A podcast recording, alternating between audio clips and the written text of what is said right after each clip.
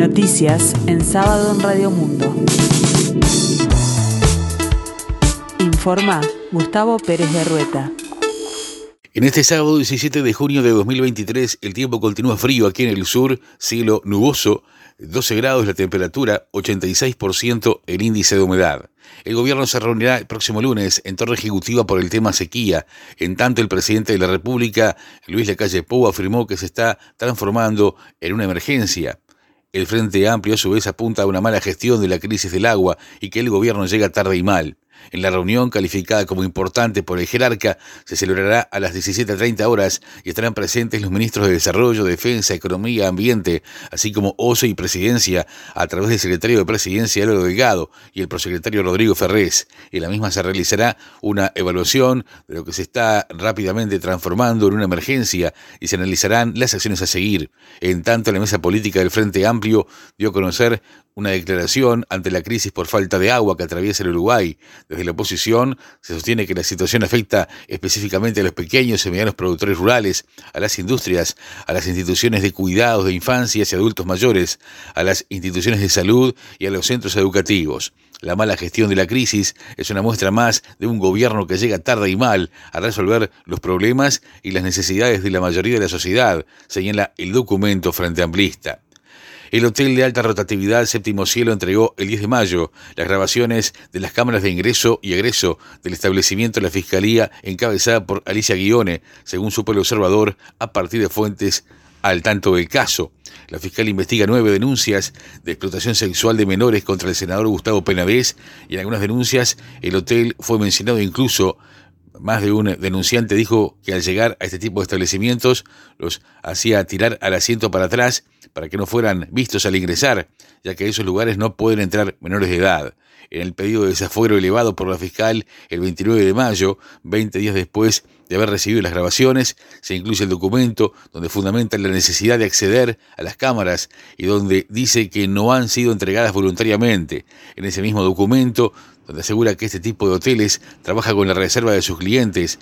La Fiscalía se refiere a la necesidad de obtenerlas por la vía judicial. Entendemos sumamente necesario poder acceder a las mismas a fin de obtener los mencionados medios de prueba y seguir esperando una entrega voluntaria podría claramente hacer desaparecer la evidencia, por eso es necesario obtenerlas judicialmente, dice el escrito de la fiscal. En el pedido de desafuero consta el oficio judicial enviado, pero no está el documento donde se registra la entrega efectiva de las grabaciones. La vicepresidenta Beatriz Argimón se refirió a la publicación en Internet de archivos del pasado reciente y sostuvo que se debe investigar eh, el contenido de los documentos publicados enfatizando en que hay protocolos para poder hacerlo. No conozco la fuente de dónde provienen, dijo, y agregó, siempre que se trata de archivos hay protocolos a seguir. Añadió que esta divulgación no dejará trunco el proyecto de ley a estudio del Parlamento que estipula la publicación de archivos vinculados a la dictadura. El presidente de la República, Luis Lacalle Pou, invitó a los exmandatarios Julio María Sanguinetti, Luis Alberto Lacalle y José Mujica a dar un mensaje conjunto desde Torre Ejecutiva el 27 de junio por los 50 años del golpe de Estado de 1973. Ese día en el Palacio Legislativo, el Senado conmemorará la fecha reconstruyendo las históricas sesiones de la Cámara Alta del 26 y 27 de junio de 1973, por lo que los legisladores serán convocados a las 22.30 horas, hora en que inició la reunión extraordinaria previa a la disolución de las cámaras. El Parlamento conmemorará la sesión extraordinaria y reconstruirá con el uso de la tecnología las intervenciones realizadas por los senadores y cómo fue el desarrollo de ese plenario.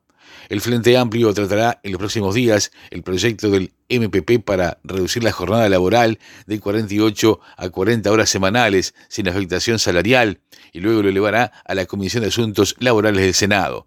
El senador Daniel Cayani señaló que la intención es que sea aprobado en la presente administración y que de lo contrario se discutirá para que esté incluido en el programa de la Fuerza de Izquierda para las próximas elecciones. El Sindicato Único Nacional de la Construcción Nexo Zunca, tras evaluar la situación del Consejo de Salarios del sector, su Comité Ejecutivo Nacional ha decidido convocar a un paro general a nivel nacional el próximo 22 de junio.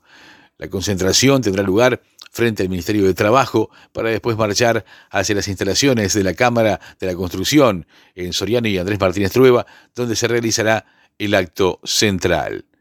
Tres encuentros abren este sábado la séptima fecha de la fase regular del Campeonato Uruguayo de la Segunda División Profesional. La etapa se iniciará con los partidos Progreso Oriental de La Paz a las 12.30 horas, Albion Atenas de San Carlos a las 15 y Rentistas Potencia a las 16.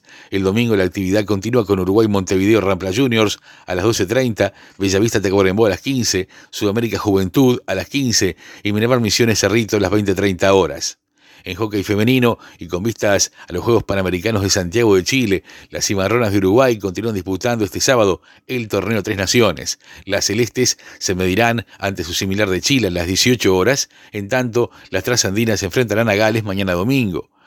A todo esto, el lunes se jugará el último encuentro entre las cimarronas y Gales.